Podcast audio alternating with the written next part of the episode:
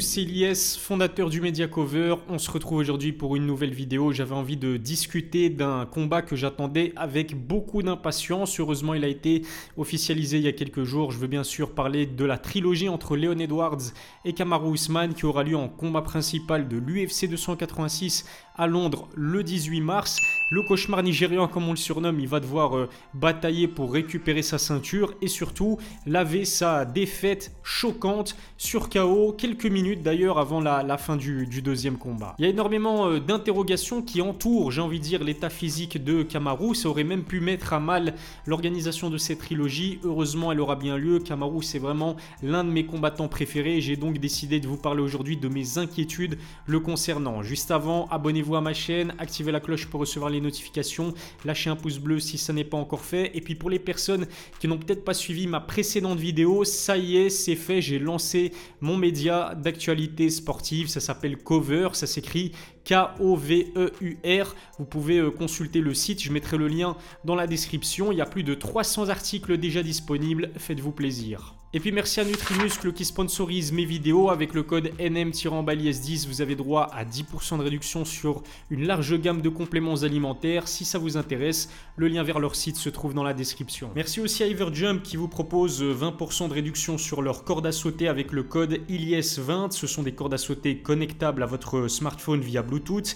L'application du même nom, elle est gratuite. Elle vous permet de suivre vos performances. Attention, vous avez jusqu'au 19 février pour profiter de cette belle réduction. Revenons au sujet principal de ma vidéo, la trilogie entre Leon Edwards et Kamaru Usman. Je ne sais pas si vous avez écouté les dernières interviews du Britannique. Une chose est sûre, il est très serein, il est même très confiant en ses capacités d'aller s'imposer une nouvelle fois face à Kamaru Usman. Il y a plusieurs choses qui expliquent cette sérénité de son côté. Premièrement, il a dit que ça s'expliquait parce qu'il évoluera à domicile chez lui en Angleterre. Il a dit que chez lui en Angleterre et à Londres en particulier, il n'avait jamais perdu un seul combat. Alors déjà ça c'est faux. Hein. Euh, je ne sais pas si vous vous souvenez du fameux épisode du Three Piece and Soda que lui a infligé Masvidal. Pour moi, ça compte pour une défaite, clairement. Au-delà du fait qu'il évolue à domicile, Leon Edwards, il a confiance en lui de par ce qui s'est passé au précédent combat. Alors déjà, c'est devenu le premier combattant euh, à infliger un takedown à Kamaru Usman. C'est d'autant plus impressionnant qu'on sait que Kamaru, c'est un bon lutteur. Défensivement, il est extraordinaire. Ben, justement, il n'avait subi euh, jusqu'à là aucun takedown, même si euh, certaines personnes veulent prendre en compte le, le takedown que lui aurait infligé Colby au deuxième combat. Mais enfin bref, voir Leon Edwards mettre Kamaru au sol et le contrôler au sol en sachant que Leon, c'est pas un grappleur de base, c'était vraiment choquant, voire même très impressionnant. Et puis en plus de ce takedown, le fameux KO qui est intervenu à quelques minutes de la fin d'un combat que Kamaru allait certainement euh, euh, remporter, parce que c'est vrai que globalement Kamaru a dominé ce combat, mais le voir se prendre un tel chaos quelques minutes avant de décrocher la victoire finalement et se prendre le premier chaos de sa carrière face à Leon Edwards qui jusque-là n'en avait pas mis énormément hein, des chaos. C'était principalement un, combattant qui s'imposait via, euh,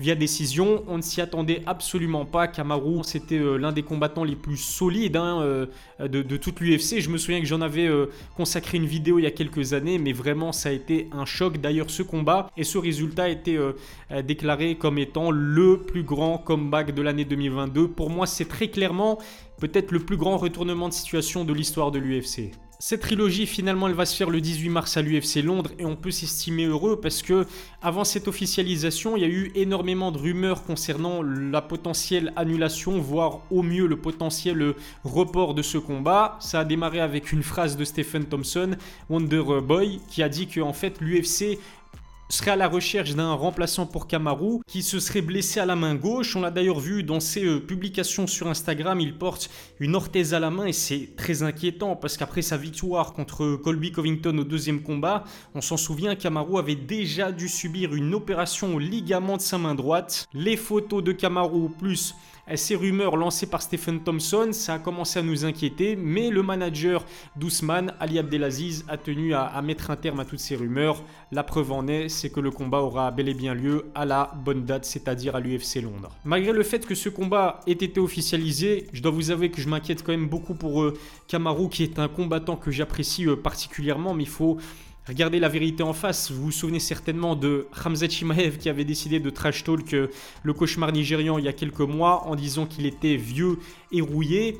Et c'est vrai dans, un certain sens parce que ses genoux apparemment sont très compromis. C'est l'une des choses qui explique pourquoi Kamaru est passé d'un style de lutteur à un style de striker. C'est parce que ses genoux seraient dans un si mauvais état qu'il n'est plus capable de lutter comme auparavant. D'ailleurs, Kamaru ne peut même plus courir tellement ses genoux sont abîmés. Ça, c'est inquiétant. Si vous rajoutez en plus de cela ses blessures aux mains, ça commence à faire beaucoup. Et puis il faut dire aussi que Kamaru, il est plus tout jeune, il va fêter ses 36 ans dans les prochains mois, il est passé par de nombreux combats, de nombreuses guerres. À mon avis, ça va aussi euh, jouer et ça aura son importance, mais en plus de cela, c'est clairement le chaos que lui infligeait Leon Edwards qui va avoir une sacrée répercussion euh, lors de cette trilogie. Pourquoi? Parce que c'est vrai que rares sont les combattants qui arrivent à se remettre en selle après avoir euh, encaisser un tel chaos. Les exemples, ils sont nombreux. On peut parler de Frankie Edgar après euh, Brian Ortega. On peut parler de Luke Rockhold aussi après Michael Bisbing.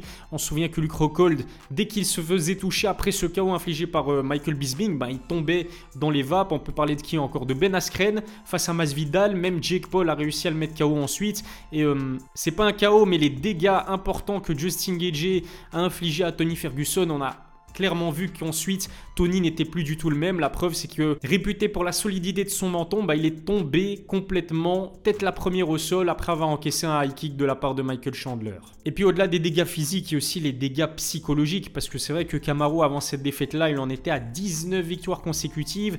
Rares sont ceux qui ont réussi à le sonner. Le seul auquel je pense, je veux dire, avant Léon Edwards, c'est euh, Gilbert Burns, mais Camaro a réussi à trouver les, ressources nécessaires pour s'imposer ensuite. Il avait certainement un sentiment d'invincibilité qui, l'entourait. Il était numéro 1 pound for il était champion incontesté des powerlifters, il rentrait dans la conversation du GOAT de la catégorie avec un certain Georges Saint-Pierre. Lorsque vous faites éteindre aussi brutalement sans que vous y attendiez, je pense que Kamaru risque de combattre avec un, minimum d'appréhension. Par contre, j'ai pas envie de citer que les points négatifs concernant euh, Kamaru Usman, parce qu'il y a aussi des points positifs. Déjà, bah, le premier point positif, c'est qu'au-delà de la défaite sur KO, Kamaru dominait ce combat. Alors certes, il a euh, encaissé un premier takedown, certes, il s'est mangé le premier KO de sa carrière, mais globalement, c'est vrai que je pense qu'on sera tous d'accord pour dire qu'il dominait largement ce combat. Il a utilisé la lutte pour euh, neutraliser Lohan Edwards. Il lui a mis une grosse pression contre la cage. Honnêtement, il y a plusieurs moments dans le combat où j'ai senti que Léon baissait les bras. Et puis, il faut euh, aussi tirer notre chapeau à son coach qui a su le remotiver et euh, le diriger vers, la victoire, tout simplement. Faut aussi qu'on parle de la réaction de très grande classe d'Ousmane malgré cette défaite qu'on imagine tous très douloureuse. Il n'a pas hésité à en parler assez vite. Il a même pas hésité à en rigoler. Et franchement, mentalement, pour réussir à rigoler d'un chaos aussi brutal, c'est que je pense que vous avez un, mental d'acier et c'est son cas à Kamaru. Et ça, c'est justement l'un des points positifs qui, euh, qui peut encourager ses fans à espérer une victoire lors de cette trilogie face à Leon Edwards.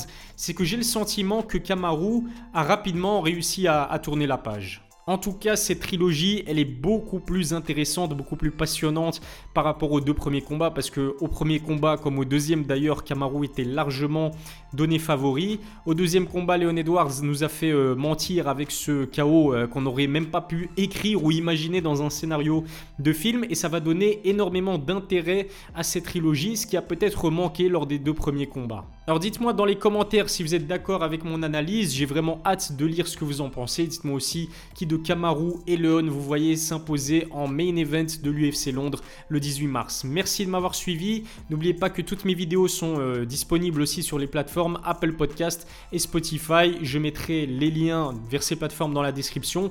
Il ne me reste plus qu'à vous souhaiter de passer une excellente journée et à bientôt pour une nouvelle vidéo.